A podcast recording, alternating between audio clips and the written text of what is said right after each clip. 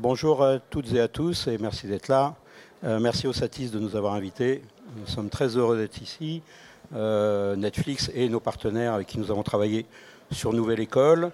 Et donc cette, cette, étude de cas qu'on va avoir aujourd'hui.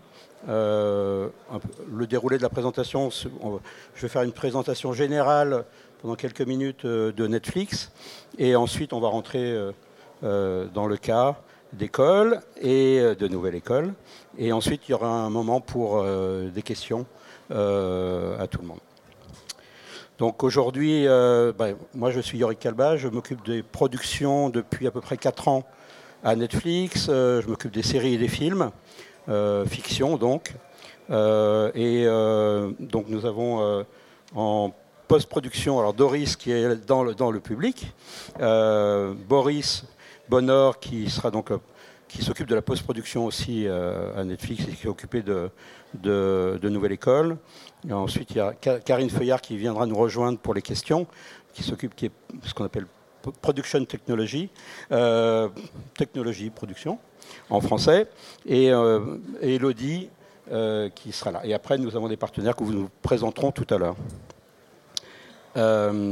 donc, en résumé, beaucoup d'informations que vous connaissez déjà, mais euh, je, les rappelle. Donc Netflix, c'est euh, euh, on a ouvert un bureau il n'y a vraiment pas très longtemps, en, décembre 2019, qui est situé, comme vous le voyez, au, centre de Paris. Il y a à peu près une centaine d'employés maintenant. quand moi je suis arrivé, on était une dizaine, il y a quatre ans. Et, et, maintenant, nous avons à peu près 10 millions de foyers en France abonnés à, Netflix. Euh, nous produisons bah, tout type de, de, de, programmes, euh, donc les séries, des films, l'animation, des documentaires donc, euh, et des émissions de télé-réalité, stand-up et comédie. Ce que, donc émissions de télé-réalité, c'est ce que nous allons voir aujourd'hui. évidemment, nous avons pas mal de productions étrangères aussi qui viennent, enfin étrangères, qui sont Netflix, et qui viennent tourner en France. Et nous les accompagnons évidemment aussi euh, quand c'est nécessaire, et euh, pour aussi apporter notre savoir-faire français qui est important. et nos équipes formidables de techniciens aussi. donc, en parlant d'équipe, ben, à Netflix, on, a des, des, spécialistes dans chaque département. Euh, c'est ce qui aussi fait notre force. On travaille ensemble.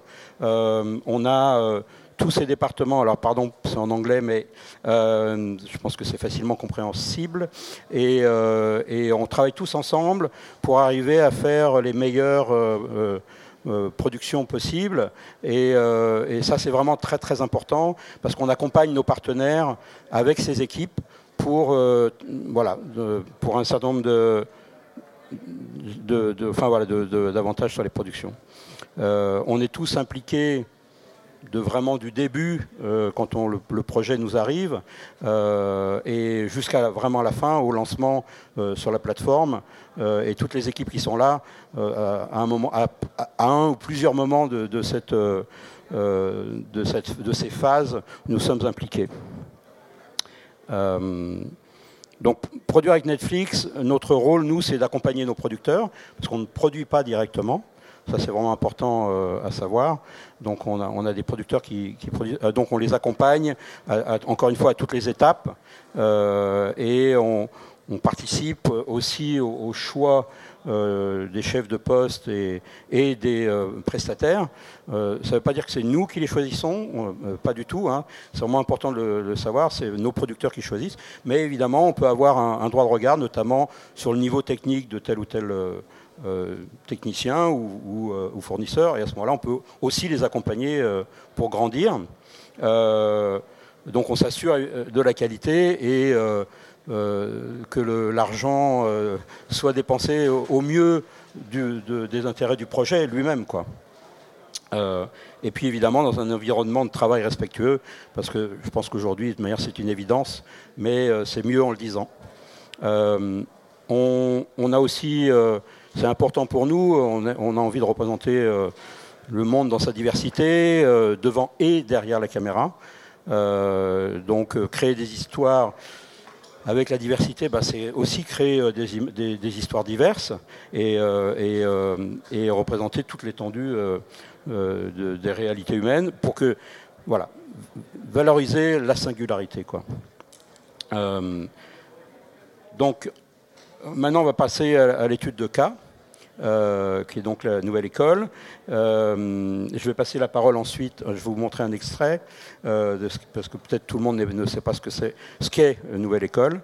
Et, et ensuite, je passerai la parole à Boris.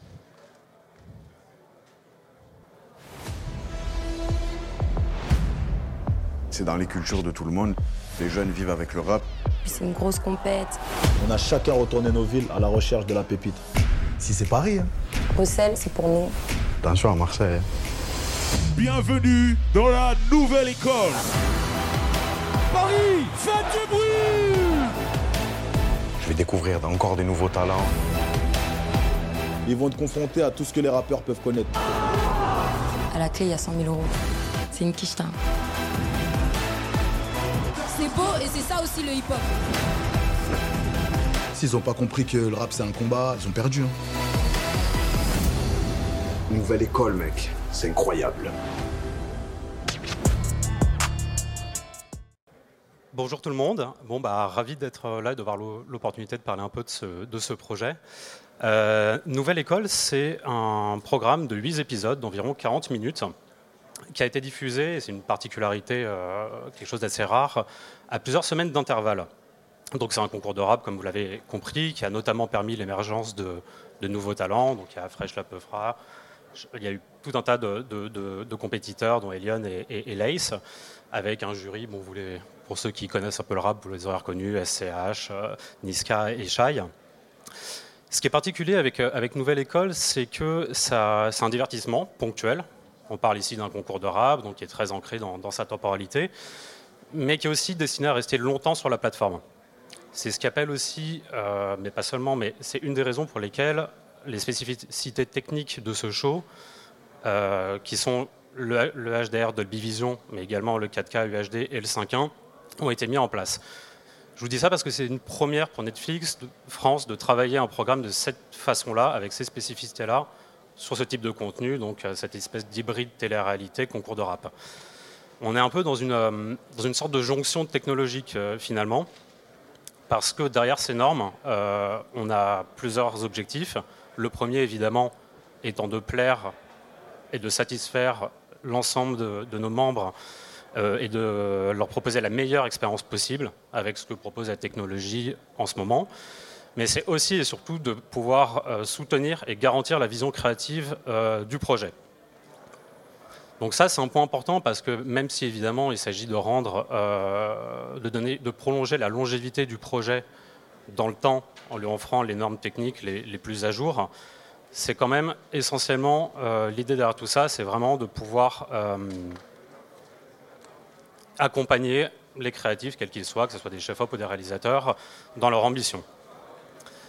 Ce qui est intéressant pour une, pour une boîte comme Netflix, c'est le fait qu'elle soit présente sur plusieurs territoires à l'étranger ça permet en fait de tester toutes ces normes à l'étranger sur différents types de marchés. Et en fait, ça nous fait une espèce de base de, connaissances et de compétences communes internationales qui permettent d'enrichir vraiment en profondeur ces technologies-là. Je reprends les, mots qui ont été euh, prononcés par Eric et qui sont vraiment euh, clés et extrêmement importants pour nous. Le travail en équipe, de manière soudée. Ce travail en équipe, il s'applique évidemment au sein de Netflix, au sein des équipes internes de Netflix, mais pas seulement. Et je pense que c'est vraiment notre, notre force. Euh, c'est un travail qui s'effectue aussi main dans la main avec nos partenaires, auxquels on donnera la parole juste après, euh, où la communication est véritablement la clé. Donc c'est vraiment un échange dès le début du projet, le plus clair possible, le plus transparent possible, qui nous amène à pouvoir produire ces résultats-là. Quand on parle de, post-prod, on, parle vraiment d'une post-prod qui débute dès la préparation, dès la phase préparatoire.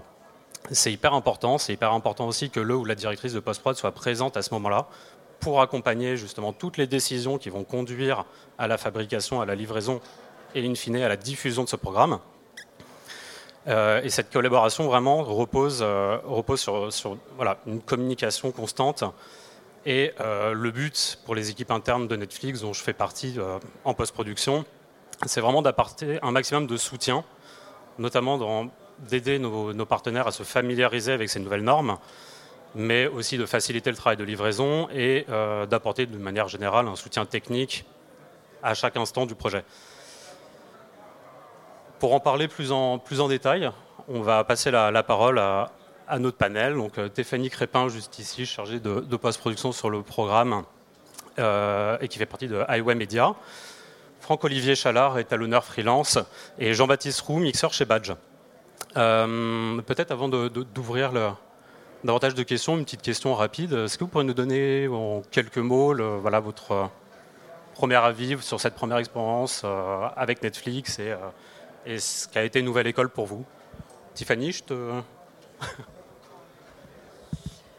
Euh, bah, bonjour, je suis Tiffany, donc je suis chargée de post-production. J'ai déjà travaillé depuis euh, plus de presque 15 ans sur euh, plein de programmes de post-production pour la télé française, principalement des programmes de flux, de divertissement, un peu de télé-réalité. Et là, du coup, depuis, depuis presque deux ans, j'ai switché, je fais beaucoup de post-production essentiellement sur des programmes de plateforme. Et, et du coup, voilà, j'ai commencé Nouvelle École, la saison 1, avec Netflix. C'était mon premier programme Netflix. Euh, c'est vrai que pour moi, ça a été une, euh, richesse vraiment de, switcher sur ce genre de programme. Euh, car par rapport à une, chaîne de fabrication classique sur des programmes HD, là, on arrivait sur, sur une, façon un peu différente de faire, avec des, une nouvelle étape, des nouvelles étapes. parce qu'en effet, avec l'arrivée des programmes de plateforme, avec Netflix et sur Nouvelle École, on a donc une chaîne de fabrication euh, un peu plus différente, un peu plus proche du cinéma, euh, car en, plus on part sur des normes, sur un workflow en 4K UHD, ce qui a donc moi personnellement un peu bousculé mes habitudes de post-prod. Euh, parce qu'il y a plein de. Enfin, il faut penser un peu différemment les choses, et puis il y a des étapes différentes. Comme par exemple, on, ne peut pas monter en, 4K, on est obligé de passer par des proxys pour monter en HD. Et ensuite, on a une étape donc de conformation. Euh, pour les finitions en UHD, c'est-à-dire étalonnage, euh, passage à la VFX si besoin. Donc c'est vraiment différent. On a d'abord vraiment cette étape de montage en HD sur Avid et après de conformation étalonnage sur DaVinci Resolve. Tiffany Oui. Tu nous as fait un super tease pour notre conversation d'après et je pense que la, la question c'était de savoir donc toutes ces, tous ces changements, ces étapes et tout pour toi, en une phrase, comment c'était de travailler avec Netflix? Euh, alors c'était super intéressant parce que euh, il y avait plein de choses à apprendre et, euh, et, même je pense pour Netflix France qui arrivait, qui s'installait, même eux-mêmes découvraient des, enfin je pense même pour Maurice, ils découvraient des choses et j'ai l'impression qu'on les découvrait ensemble. Et du coup, c'était très enrichissant parce qu'il n'y avait pas de moi je sais, toi tu ne sais pas, ou inversement. C'était vraiment un échange de, en fonction de notre expérience passée, de nos connaissances et de.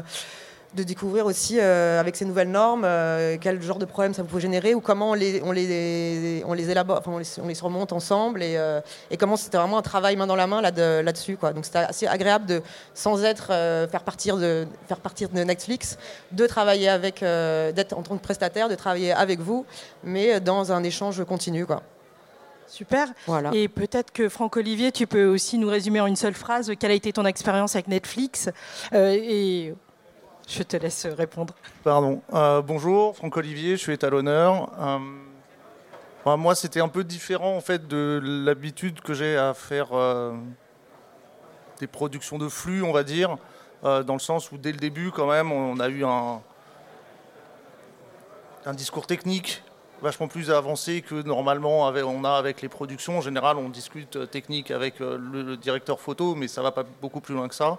Et là, dès le début, avec l'ACES et tous ces. Euh,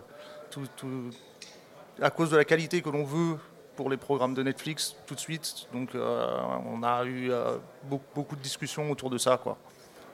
Ce qu'on n'a pas d'habitude. Oui, c'est un sujet qu'on va approfondir un peu plus tard. Après, donc cette fameuse question, Jean-Baptiste, mixeur sur Nouvelle École, comment a été ton expérience de travailler avec Netflix. Euh, Alors moi, c'est une expérience, euh, une expérience très enthousiasmante, en tout cas, parce que c'est une émission qui est, qui est avant tout musicale. Euh, et donc sur un programme qui est à l'origine assez hybride parce que c'est ça part d'une c'est une réal TV mais à la fois c'est aussi il y a du doc il y a des séances clippées il y a y a du concert.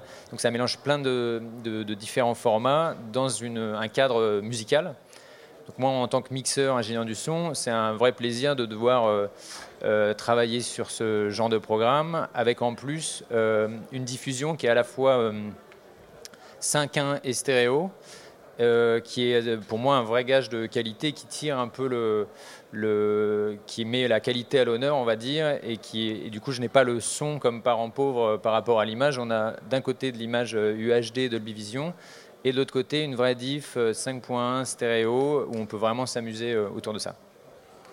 Ah, c'est super, en fait, on est tous partis dans les détails de ces spécificités techniques. Moi, je vais me présenter, donc je m'appelle Elodie, je suis production ah, c'est une boîte américaine. Production Technology and Operations Specialist. Euh, donc ça veut dire que j'accompagne en fait sur le terrain nos prestataires, labos, nos studios son pour euh, dans la découverte de nos normes, pour livrer à Netflix et aussi j'explique comment notre technologie permet de garantir l'intention créative sur 1600 euh, écrans et je ne sais plus combien de langues on double, à peu près 32 par programme. Euh, alors moi j'ai la particularité donc euh, de travailler euh, sur la France et les pays du Nord, mais ce que j'aime beaucoup c'est du coup j'ai fait 20 ans de post-production en France et du coup ça me permet d'utiliser les mêmes mots pour pouvoir communiquer avec vous aujourd'hui et surtout parler de ce challenge qui est de fournir un une émission de type télé-réalité en, en, HDR, Dolby Vision, UHD et 5.1. Enfin, je, pense que c'est pas commun. Et du coup, Tiffany, tu avais euh, commencé à parler de tout ça euh, euh, super bien d'ailleurs. C'est juste que j'avais envie que tu nous, résumes en une seule phrase ton expérience Netflix. Mais on, va revenir dessus du coup. Toi qui as l'habitude de travailler sur ces programmes pendant 15 ans, quand tu, on te dit, bon, tu vas commencer une télé-réalité pour Netflix, comment tu... As, est-ce que tu t'es posé des questions en voyant la liste des livrables? Est-ce que tout de suite tu t'es posé des questions sur les étapes de fabrication euh, euh, et, voilà. Bah oui, oui, moi c'était euh, c'était un peu sauter dans un bain que, dont j'avais pas encore pris la température. Il y avait en effet, après il y avait quand même pas mal de, documents Netflix un peu pour déjà s'immerger dans toutes ces nouvelles normes et un peu tous ces nouveaux mots HDR, Dolby Vision, ACES, il y avait quand même pas mal de choses à. C'est vrai que les premières fois, j'étais un peu. Ouh là là, faut, faut se plonger dedans. Mais en fait, comme on disait tout à l'heure aussi, euh, il y a toute une équipe autour pour, euh, pour, nous, pour nous accompagner, pour nous aider. Et, euh, et, même moi, donc dans la post-production, on est assisté en tout cas sur Nouvelle École par, on fait notre post-production chez Elliott, qui ont toute une équipe au labo qui est top et avec qui tout de suite euh, on a pu communiquer, que j'ai été voir, qui m'ont un peu aussi euh, donné la température de voilà sur ces nouvelles normes, euh, qu'est-ce que ça voulait dire, comment comment comment ça, allait influer sur notre façon de travailler. Donc c'était beaucoup beaucoup d'informations au début, mais mais plein de nouvelles choses à apprendre. Donc c'était moi je sais que c'est arrivé un moment dans ma carrière où j'étais contente de de mettre des nouveaux challenges aussi, puis d'apprendre de, de nouvelles choses et de techniques aussi, puisque c'est vrai que ça évolue constamment. Donc euh, ça, c'était euh, super euh, intéressant à vivre et, à découvrir. Et en plus, je reviens sur ce que tu as dit tout à l'heure, chaîne de fabrication proche du cinéma, une étape de conformation. effectivement, est-ce que ça a été...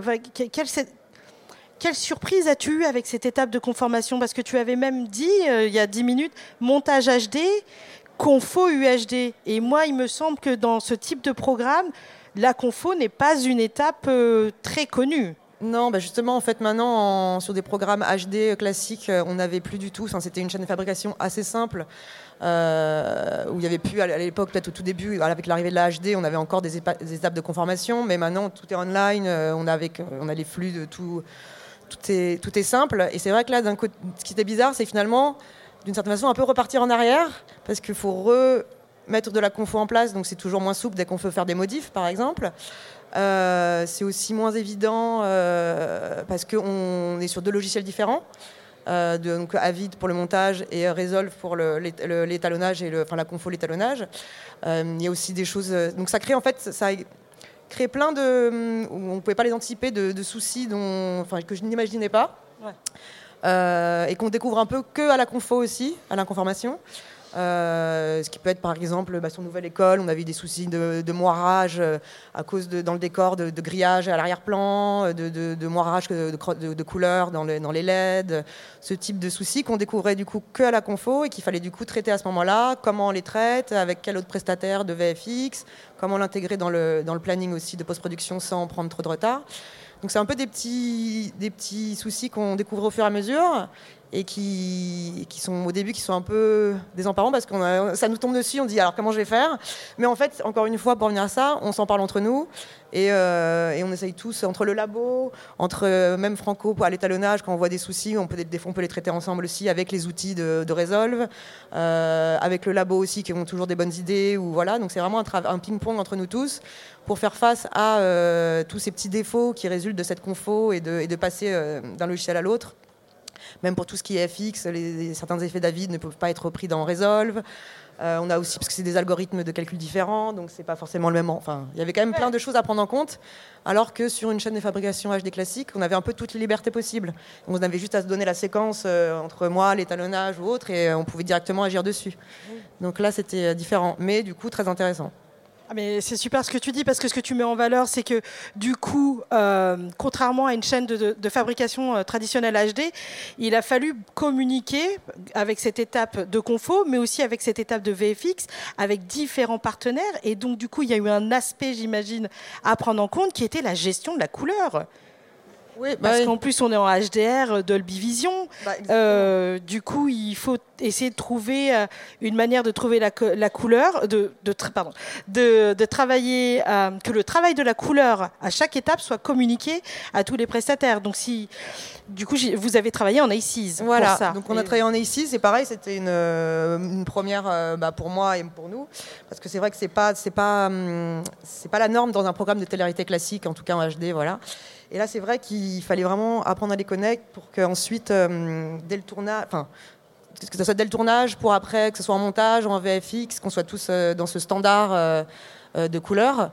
Et, qu'est-ce que je veux dire? Et faire avec, et, voir aussi peut-être les- pas les limites, mais les, les- les soucis aussi que ça peut causer, et, euh, et comment même euh, le- cette norme euh, continue d'évoluer tout le temps pour euh, résoudre certains problèmes. Et oui, et là, c'est une sacrée transition, du coup, pour Franck-Olivier. Euh, euh, Merci pour la transition. et du Donc- coup, toi, Franck-Olivier, tu as l'habitude d'étalonner ce type de programme aussi. Ouais, j'étalonne ouais, pas mal de, euh, d'émissions de flux HD euh, avec le workflow habituel, montage à vide, finalisation euh, en général sur euh, Symfony. Et donc du coup, quand on passe sur un DaVinci, il faut faire une conformation et tout ça. Donc du coup, c'est des, nouveaux, comment dire, des nouveautés pour nous euh, dans la rapidité où il faut travailler, etc. Donc du coup, on a, on a eu quelques petites surprises, mais bon, ça c'est voilà quoi. On est bien entouré, on travaille tous ensemble, et donc ce qui fait que entre le labo, Tiffany, moi derrière, et re le labo à la fin pour euh, délivrer les euh, les, euh, les, IMF. les IMF. euh, voilà quoi. Donc c'est vrai qu'on connaissait pas les IMF, on connaissait pas les ICIS, il y a plein de choses qu'on connaissait pas, mais on a été bien entouré. Moi j'ai fait une formation sur euh, le, le Dolby Vision pour être accrédité parce que euh, le Dolby Vision est quand même assez particulier. Et, euh, et voilà, donc du coup, c'était une, euh, c'était une, une super nouveauté. Euh, Du si je reprends aussi les choses, du coup, l'ACES a permis de communiquer. euh, bah, entre tous, en fait, Voilà. C'est un- c'est une norme qui permet de. euh, ben, tu règles tous tes projets dans toutes les machines, tu dis que tu es en ACES et ensuite tu n'as plus de problème. Quoi. Enfin, entre guillemets, tu n'as plus de les problème. machines se comprennent Le- entre elles. Les ou machines les- parlent la même langue, en fait. C'est ça. Voilà, quoi. Et du Et- coup, on est. Euh, L'ACES t'a aidé aussi parce que la particularité de l'ACES, c'est soit de pouvoir unifier plusieurs euh, espaces de couleurs La natives colorimétrie. caméra Ouais. Vers un espace de Un- travail un- de couleurs commun. commun Ouais. et aussi du coup euh, pouvoir euh, montrer ce travail de la couleur sur différents types d'écrans en sortie Ouais, ce aussi, qui est aussi une nouveauté pour Ouais, ce toi du coup à fait, à ouais. gérer c'est-à-dire qu'il fallait étalonner et pour du HDR et puis et le- comprendre ce que ça allait faire pour le SDR pour le SDR. Bon, ça, c'est le c'est la plus grosse galère en fait en tant qu'étalonneur, c'est que il a fallu trouver une compromission quoi entre l'image qu'on voulait faire en HDR et l'image qu'on voulait faire en SDR. Donc la phase de de, validation en fait de l'étalonnage. C'est une double phase parce que à cause du Dolby Vision ou grâce au Dolby Vision, qui est un outil euh, magique, euh, il y a quand même un compromis à trouver. C'est-à-dire qu'on ne peut pas retrouver euh, la même dynamique entre le HDR et le SDR. C'est-à-dire qu'il y aura forcément une de tes, une de tes deux séquences qui ne sera pas pareille. Il y aura, il y aura des, pas vraiment la même colorimétrie, pas le même pas le même contraste, euh, parce que bon, bien sûr, la luminosité en HDR, euh, ça n'a rien à voir. Donc du coup, il a fallu tout le temps être comme ça, tu vois, trouver un compromis en fait. Mais une fois qu'on a trouvé ce compromis, grâce au Dolby Vision, ça allait tout droit. C'est-à-dire qu'après, il n'y avait plus que des modifs à faire, et voilà. Mais c'est vrai que c'était une nouvelle, une nouvelle approche. Et donc, du coup, il faut avoir plusieurs écrans, switcher les écrans quand tu fais du SDR, du HDR. C'était un peu, euh, moi, le, début, c'était un peu genre, ça va être compliqué, quoi. Mais c'est super intéressant ce que tu dis parce qu'effectivement, comment aborder le HDR Dolby Vision et quel est le rapport du HDR Dolby Vision avec le SDR Et je crois que euh, on est tous dans cette découverte là, mais il ne faut pas aussi oublier que cette technologie Dolby Vision, donc le Dolby Vision permet de traduire ton étalonnage HDR, via un algorithme pour d'autres types d'écrans comme les par exemple, un HDR 600 nits, un HDR 450 nits ou en SDR, donc un écran 100 nits. Et tout ça associé avec euh, les espaces colorimétriques euh, liés aux, écrans. Donc ça, c'est la technologie Dolby qui s'est reposée sur du perceptuel. C'est ça ah, bah aussi qui, y a, tu sais, du coup, c'est si on compare le HDR et le SDR, effectivement, notre œil va jouer aux cette différences. Il y a une petite différence, ouais. Alors que si on l'aborde comme, eh ben, je fais ma passage DR et ensuite derrière, je regarde ma passage SDR en me disant, est-ce que je retrouve les mêmes intentions? Du coup, ça amène effectivement une autre manière de travailler. Euh, qui, qui est, je pense, une en courbe d'apprentissage. Tu, retrouves les mêmes intentions, mais tu n'as pas la même dynamique. Donc du coup, en fait, euh, ben, tu as la même intention, mais c'est pas la même intention. Donc euh, le truc, c'est ça. quoi. C'était la difficulté au début c'était de se mettre d'accord sur qu'est-ce qu'on veut comme image à la fin, en SDR et en HDR. Où est-ce qu'on va faire, euh, où est-ce qu'on va se permettre de lâcher un petit peu et, euh, et voilà. Et puis une fois qu'on a trouvé ça, après ça roulait et, euh, et voilà. Et, le plus compliqué aussi après, enfin pas le plus compliqué, mais ce qui a changé en fait par rapport aux, au, flux, c'est que bah là, on veut un résultat qualitatif de haut niveau et le flux, bon, je vais pas dire, mais voilà quoi, il faut y aller quoi. Donc et puis ça reste pas le flux. Donc on peut se permettre de euh, voilà. Alors que là, tu veux vraiment que comme ça va rester, ça soit nickel. Donc du coup, euh, voilà, il faut. Euh, et tu as eu combien de temps d'étalonnage? On avait. on avait ouais, deux, et, deux, et un. Deux, deux, jours pour le HDR et un jour pour le SDR. Donc pour le, le trim, le, enfin, la trim pass. Ouais, l'analyse Dolby et un jour de plus, euh, enfin trois, trois, jours pour le premier épisode, le temps de caler les teintes, et ensuite euh, et un jour pour l'analyse.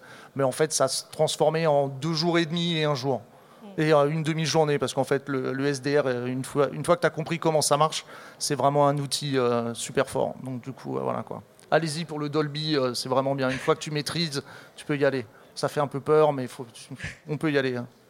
Merci Franco. Euh, là, on n'a pas de transition pour euh, Jean-Baptiste, mais tout à, l'heure, euh, tu disais que oui, c'est un programme en HDR, UHD, donc il fallait que ça suive au niveau du son, parce que Nouvelle École, c'est un programme musical. Exactement. Exactement, ben, moi je peux faire un peu la transition avec Franco, c'est qu'au même titre que lui il a le HDR et le SDR, moi j'avais une diffusion 5.1 et stéréo. Et au final, on, retrouve un peu le même genre de contraintes, c'est-à-dire que artistiquement, va, va falloir pouvoir livrer euh, quelque chose qui euh, soit cohérent en 5.1 et qu'en stéréo, euh, ce soit tout aussi cohérent artistiquement pour le, pour le spectateur. Et le challenge était de avoir un gros son 5.1, c'est super, mais pour tout le reste des spectateurs qui n'ont qu'une écoute stéréo, que ça reste cohérent pour eux. Donc c'était ça un peu le challenge en termes de mixage. Et euh, du coup, quand euh, un mixage 5.1, c'est pas un mixage commun aussi pour ce type de programme. Et euh, comment tu comment tu l'as abordé, comment tu l'as approché, qu'est-ce que ça t'a permis de faire en plus? Alors c'était très intéressant parce qu'un un mixage 5.1, à l'origine le 5.1 ça vient quand même du cinéma, même si maintenant euh, en cinéma on est passé à d'autres formats, 5.1, 7.1 ou Dolby Atmos.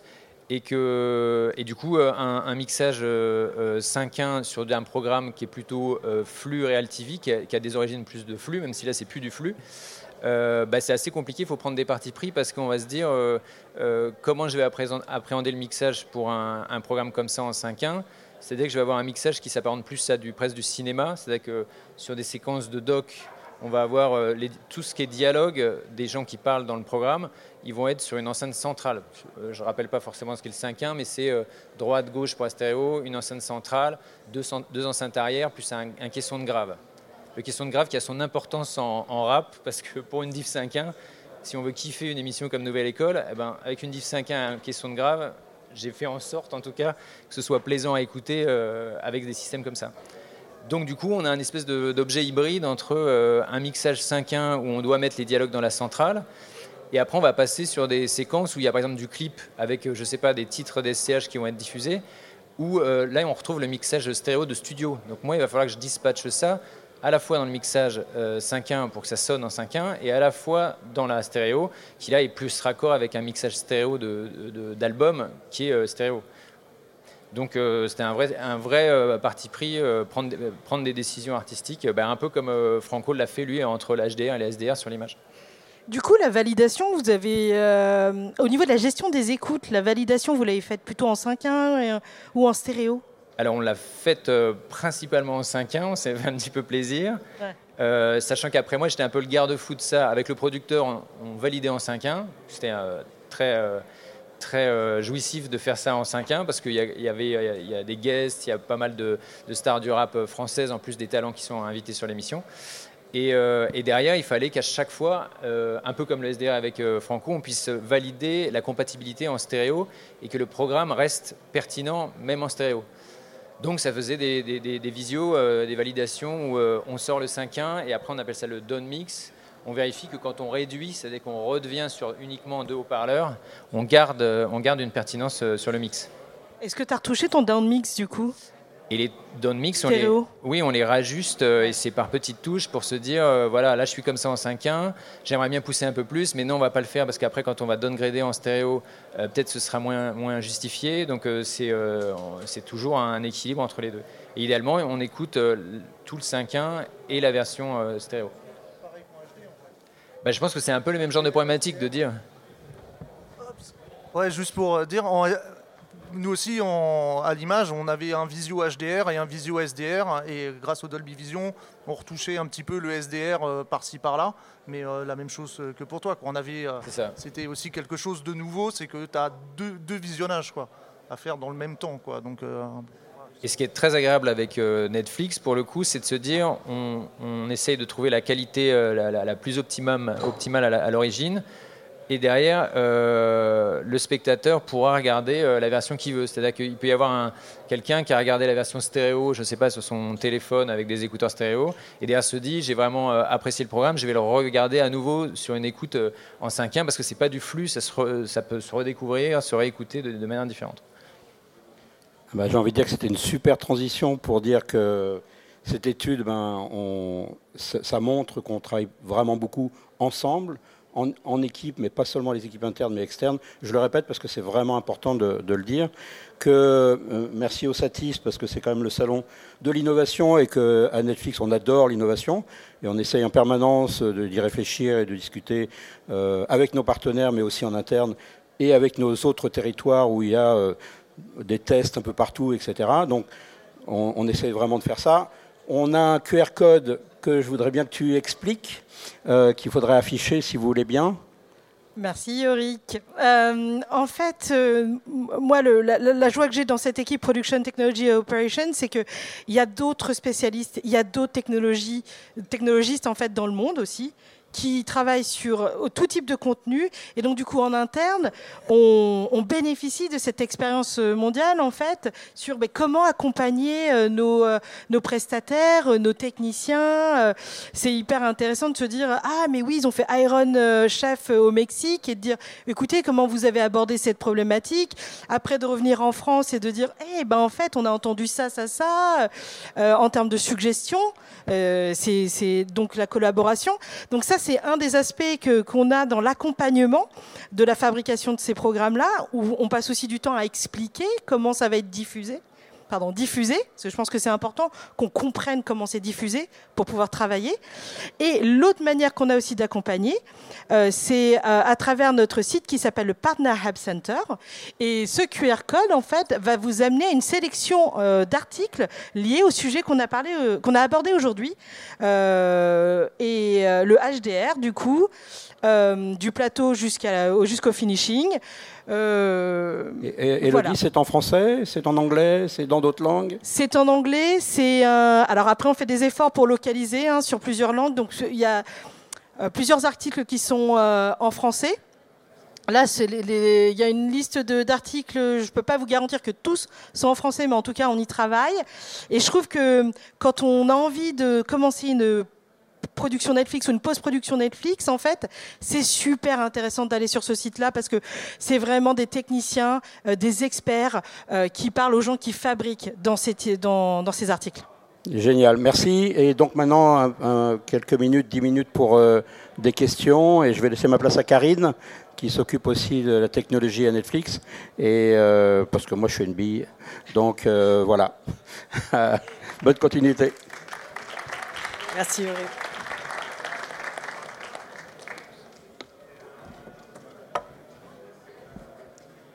Je ne sais pas si vous avez des questions. Est-ce qu'on a un micro euh, dans la salle d'ailleurs pour... Je vais faire le porteur de micro, allez.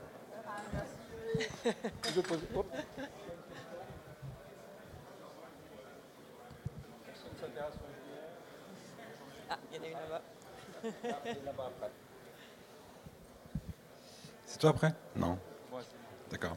moi j'avais une question, c'était sur le, tournage. Comment vous avez géré le tournage, le type de, caméra et le, et le workflow? Est-ce que vous aviez un data manager, DIT, selon le type de, caméra?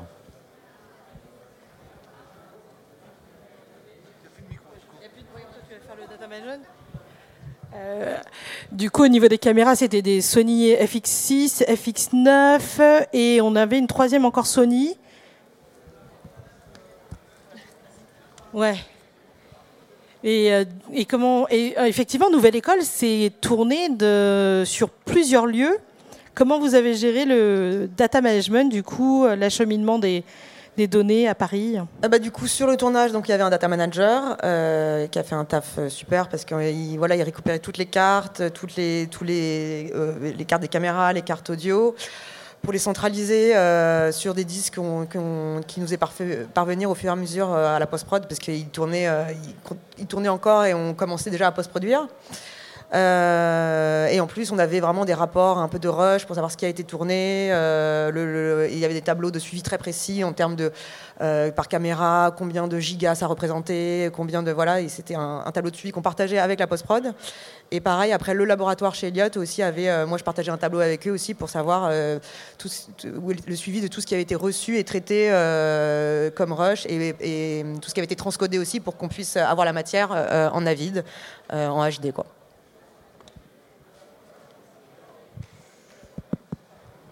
Bonjour, ma question a été répondue finalement.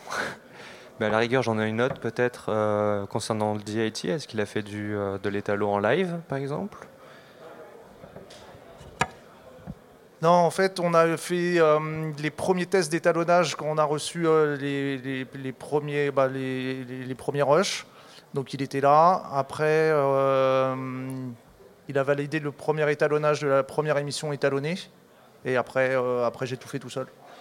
Et après, enfin, pas tout, enfin oui, j'ai fait, tout seul et j'ai fait valider. Après, on validé en deux fois le HDR et le SDR avec, avec avec le producteur, avec le producteur directement en fait.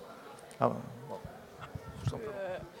Euh, en fait, les transcodages des NX36, ils ont été faits en, droit. En gros, euh, c'est ACES 1.3, IDT euh, Sony vers l'ACES 1.3 et puis ODT ACES 1.3 vers REC 709 BT, 1886. C'est ce que j'appelle du droit. Donc j'ai un petit doute, mais je pense que ça, je sais que les transcours ont été faits comme ça. Du coup, à ta question, enfin à votre question, pardon, je pense pas qu'il y ait eu d'étalonnage en live au niveau du tournage. Est-ce que c'est un réalisateur par saison et, sinon, euh, comment vous avez travaillé sur la partie créa avec la réalisation Et quel est le regard des artistes euh, avec le, master aujourd'hui, euh, ce qui a été diffusé?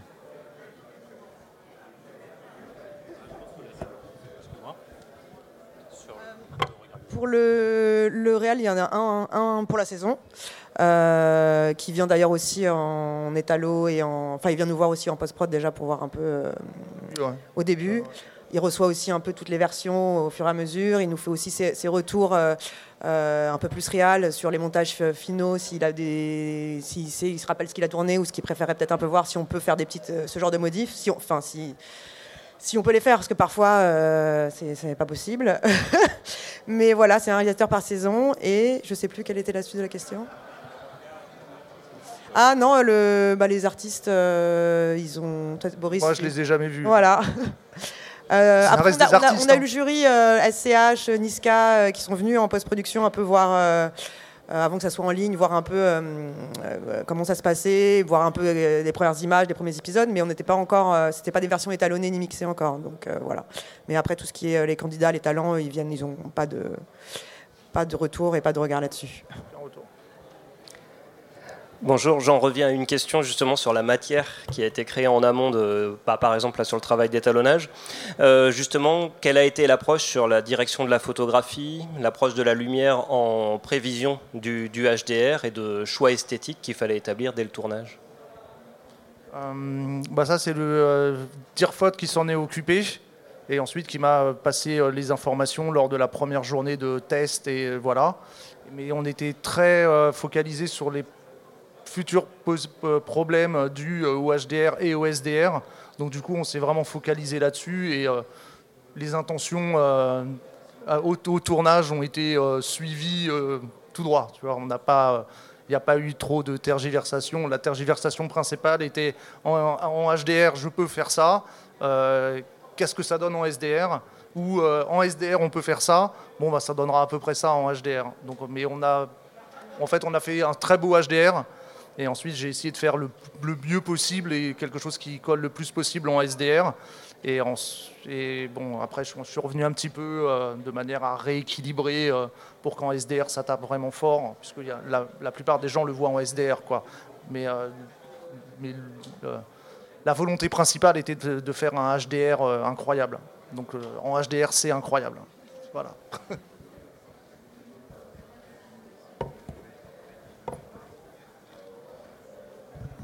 Moi, j'ai une question à nous-mêmes, parce que je pense que c'est important. Karine est venue euh, exprès d'Amsterdam, et je pense que c'est important aussi d'expliquer comment on accompagne euh, dans, ces, nouveautés, on va dire, euh, les prestataires, mais aussi les techniciens, quand c'est nécessaire.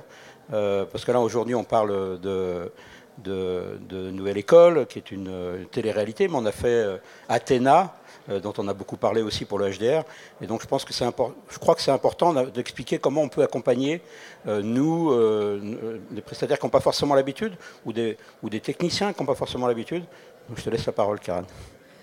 Oui, bah, selon, selon le programme et selon ce qu'on veut faire, le HDR, au final, c'est un format. Donc vous en faites absolument ce que vous voulez. C'est-à-dire qu'effectivement, si vous voulez utiliser toute la dynamique et que vous voulez faire quelque chose qui, effectivement, claque, comme tu le disais, euh, vous pouvez très bien y aller, c'est fait pour ça. C'est vrai qu'effectivement, vous allez sentir d'autant plus la limitation du SDR après, parce que la capacité du format elle-même est limitée, vos écrans ne peuvent pas afficher la même chose, donc vous n'aurez pas exactement la même image. L'idée, c'est de pouvoir garder la perception de cette image, pour que quand vous, vous regardez le programme d'un écran sur un autre, vous gardez la perception de l'image telle qu'elle a été créée. En revanche, évidemment, si on les compare côte-côte, il y a très peu de chances qu'elles soient identiques de, de par des formats différents et des capacités d'écran différentes.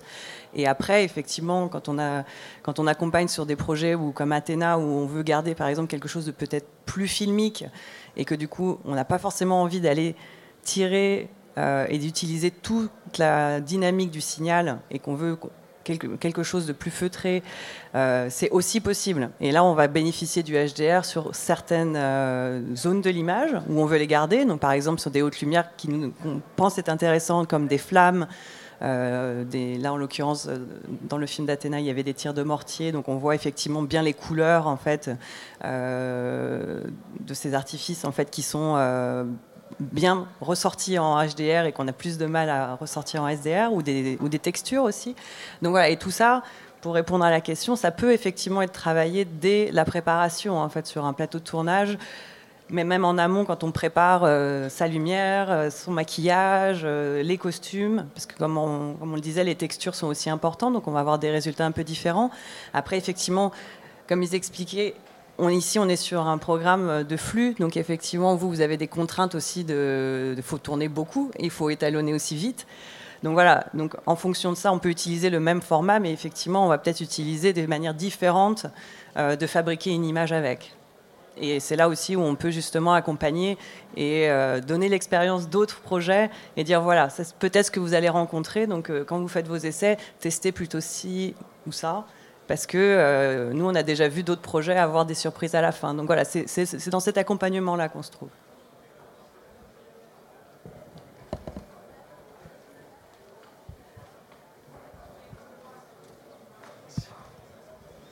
Bonjour.